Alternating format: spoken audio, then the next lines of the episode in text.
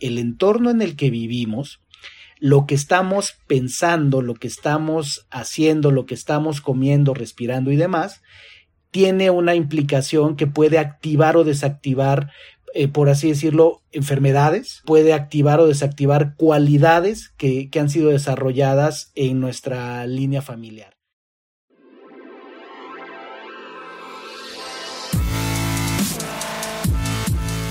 Bienvenidos, Injodibles. Hola, soy Víctor Vargas, coach de vida y alto desempeño, conferencista y empresario. Y en cada episodio te presentaré personas o mensajes injodibles para inspirarte a revelar y expandir los límites de tu mente, tu corazón y tu espíritu. Gracias por acompañarme a conectar y a elevar la vibración. ¡Comenzamos!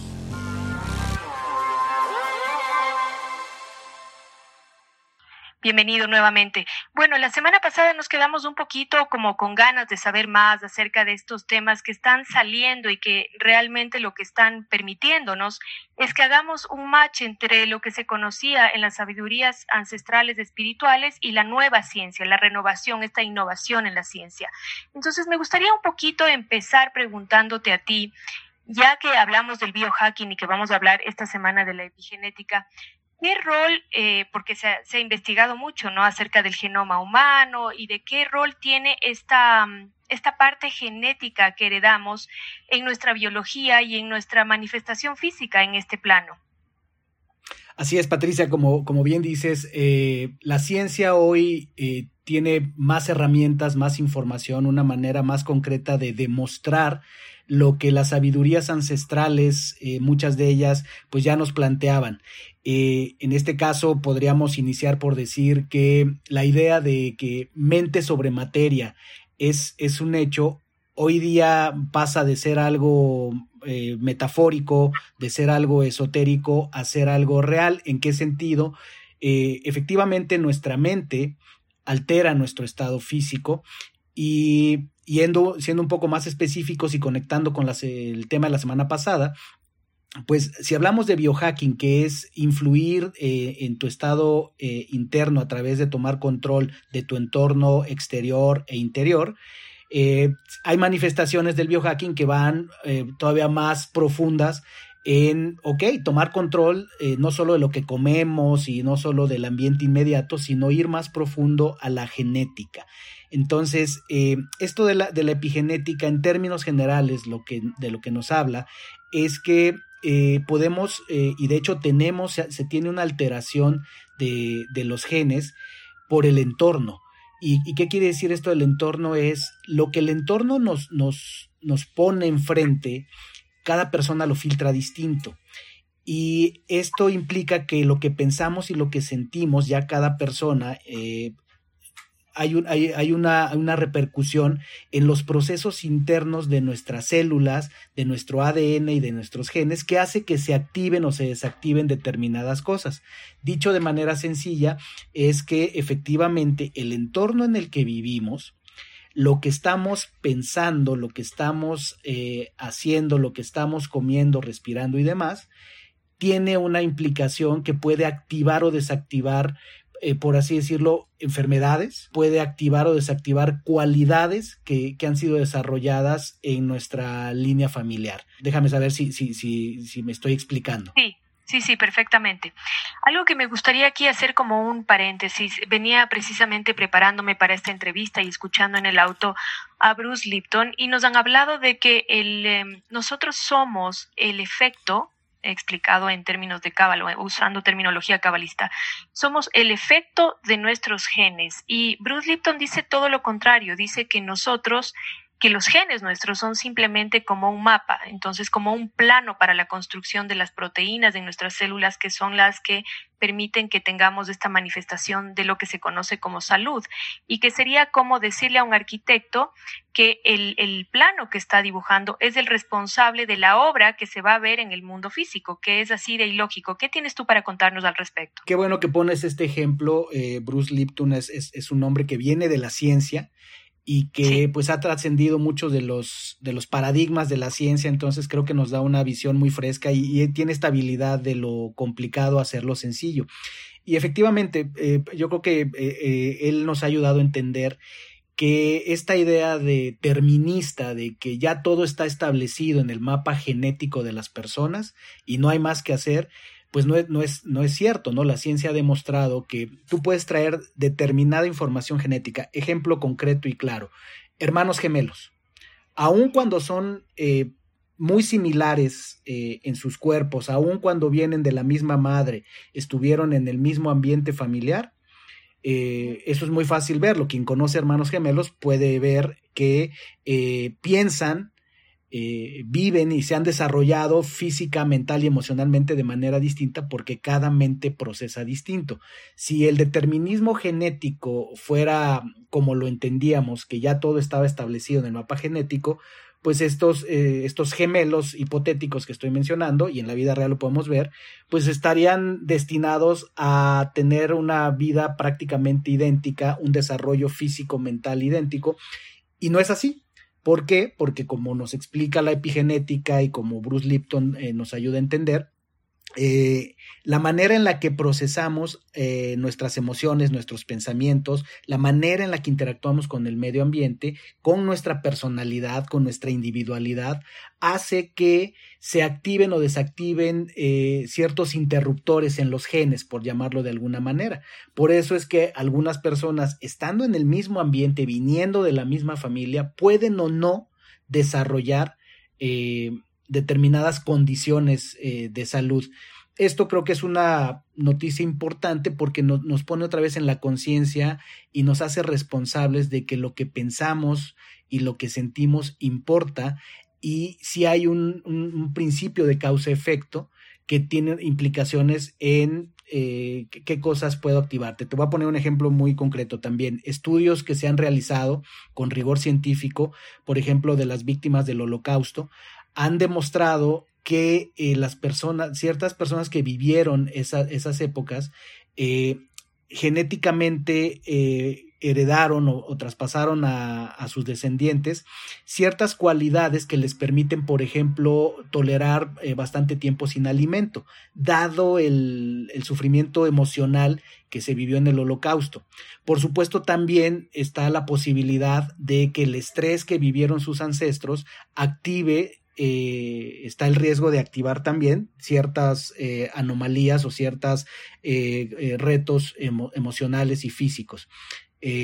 Entonces esto nos lleva también a que si hay una conexión, no solo con lo que pienso y siento en el momento presente, sino información genética que viene de mis padres, que sí está ahí en el mapa, pero que no me condiciona y no está determinado a que se tienen que activar todos esos problemas sí tengo cierto control o bastante control con respecto a cómo interactúo con mi ambiente, cómo pienso y, cómo siento.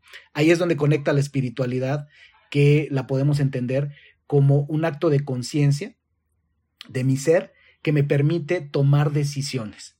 Sí, algo que es interesante, haciendo referencia precisamente a este experimento que tú indicas, es que otra cosa que se ha visto es que los descendientes de gente que estuvo, por ejemplo, en los campos de concentración y que tienen una vida abundante, de pronto empiezan a tener temor de que les falte el sustento, de que les falte el alimento, de que les falte, pero no tienen ninguna razón desde el punto de vista físico, material, para tener ese temor internamente. Y de alguna manera lo que se ha logrado entender a través de eso es que la emoción que nos pueden sentir nuestros, pudieron haber sentido nuestros ancestros, de alguna manera también va creando una suerte de condicionamiento mental que resulta irracional para la realidad que cada uno de nosotros vive. Y esto me encanta porque esto nos vuelve en un lugar nuevamente de causa, de acuerdo a la Cábala, de cómo va a ser la vida nuestra y la vida de nuestros hijos. Recordar eso, que cada uno de nuestros pensamientos y la energía que nosotros estamos creando en el medio ambiente familiar, en el entorno de amigos, está creando también un impacto que va a ir por generaciones, ¿no? Es correcto y lo, lo, cual también entender que en términos generales podemos verlo como algo positivo. ¿Qué ocurre? Que generaciones anteriores, dada su vivencia y dado los procesos de la, del, del cuerpo, de la genética, de, de, de, la biología celular, pues siempre estamos en la adaptación para la, la, la, supervivencia. Y en realidad el propósito de que las generaciones se pasen esa información, pues es con el, con el propósito de que las siguientes generaciones tengan esa información y puedan hacer algo con ella, si lo vemos desde un punto de vista así funcional, biológico, ¿no? Si lo vemos más espiritual y demás, pues es también esta herencia, esta este lineaje que, se tienen en, las familias, pero que sí desde un punto de vista incluso psicológico, Freud lo mencionaba, Jung lo mencionaba, o sea, tu entorno y tus ancestros cuentan, por eso a veces desde un punto de vista de psicología hablamos de miedos que eh, fueron heredados, ¿no? Ah, puede, haber miedos que tenemos, puede haber eh, aversiones que tenemos, que no necesariamente vivimos nosotros la experiencia. Y aquí otra vez también experimentos eh, que se hacen, por ejemplo, con ratas o con gusanos, pues demuestran también de manera muy tangible cómo efectivamente esa información de, de, situaciones que, que, vive la generación anterior o generaciones anteriores son, son transmitidas a nuevas generaciones, ¿no? Esos experimentos permiten verlo, cómo estas nuevas generaciones no vivieron esa experiencia, pero reaccionan a, esa experiencia como si lo hubieran vivido. Entonces, eh, eso también desde el punto de vista científico, eh, hay ya investigadores que hablan de que al menos estamos cargando información, eh, vamos a llamarlo así, genética o emocional de nuestros ancestros. Eh, hay quienes hablan de hasta siete generaciones atrás, hay quienes hablan hasta de catorce, ¿no? Quienes han hecho el experimento de, los, de los gusanos hablan de que se puede trazar influencia hasta catorce generaciones atrás, ¿no? Y eso se vuelve así súper interesante. Sí, es increíble y esto es una de las enseñanzas principales de la Cábala, la importancia de conocer nuestro árbol genealógico, de saber de dónde venimos y la importancia que tiene para potenciar nuestro crecimiento y nuestro bienestar el entorno del cual nos rodeamos. El hecho de estar en un grupo, y lo explica también muy bien Bruce Lipton para quienes nos escuchan y quieren conocer más de esto, hay cualquier cantidad de información en YouTube y de hecho él tiene libros también que los vamos a mencionar más adelante, pero eh, algo que él dice y que a mí me, me, llama mucho la atención es que pone el ejemplo de estas eh, piedritas que uno lanza en el agua, ¿no? Y que esa onda expansiva normalmente es la energía que emana un ser humano y que cuando se conecta con otro que está vibrando en esa misma frecuencia, esa energía se junta y se potencia y crean algo más grande. Y que lo mismo ocurre cuando hay desafinidad de forma, digamos, en esta vibración, en este campo energético que está emanando de todos nosotros, ocurre que hay una destrucción de esa energía. ¿Cómo lo ves tú? Es eh, totalmente cierto eh, y hay más investigación que lo, que lo sustenta. Por ejemplo, el HeartMath Institute eh, con mucho rigor científico también, y hay mucha información de ellos en Internet, eh, pues nos, nos ha eh, compartido mucha información con respecto a, por ejemplo, las cualidades del corazón. El corazón es miles de veces más potente en cuanto a electromagnetismo, muchas veces más potente en electricidad que el cerebro. el corazón es lo que hace que precisamente esta energía que le podemos llamar pueda ser detectada con ciertos instrumentos y que efectivamente se siente.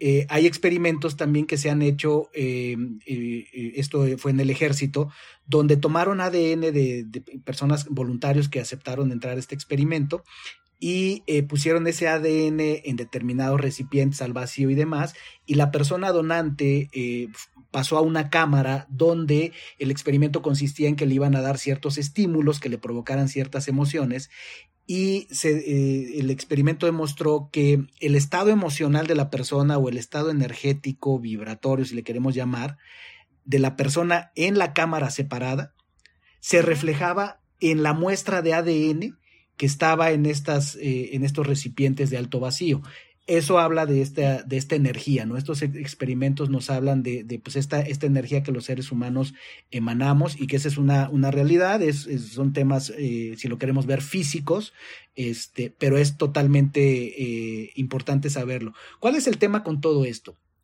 El asunto es tomar conciencia de cosas que no, no conocíamos, por ejemplo, como esta información, o cuestiones que estaban eh, encausadas a, dogmas eh, de fe y demás, pues no nos ayuda a evolucionar. El propósito de, divulgar esta información de gente como, pues tú has mencionado a Bruce Lipton, pero hay mucha gente más, es justamente el beneficio de, la, de la, raza humana, ¿no? El, elevar nuestra conciencia a través del conocimiento, a través de la experimentación y entender que hay eh, mejores maneras de, de, llevar nuestra vida, de entender quiénes somos, de dónde venimos y finalmente pues nos ayuda a, definir, conectar y, caminar hacia un propósito más elevado.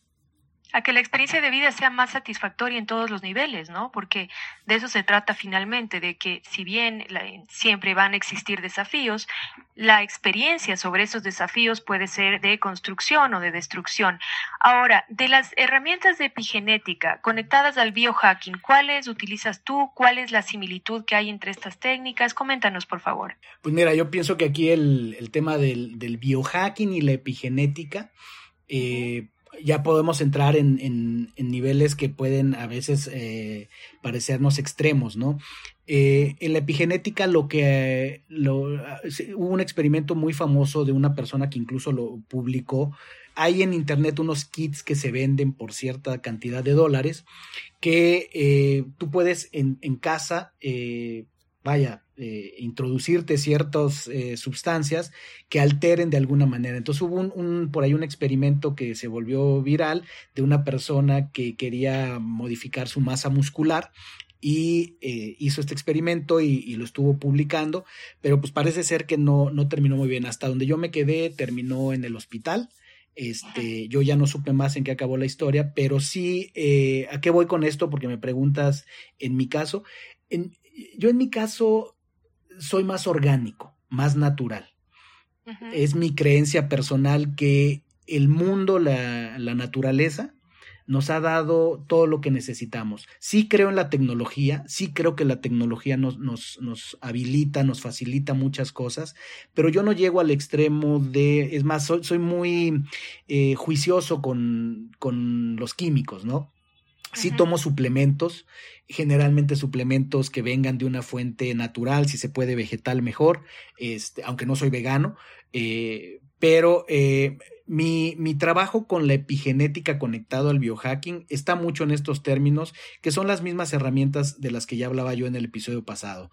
Eh, la nutrición, eh, el manejo de mis relaciones o, mis emociones a través de mis relaciones, de la meditación, eh, el manejo de, una práctica espiritual.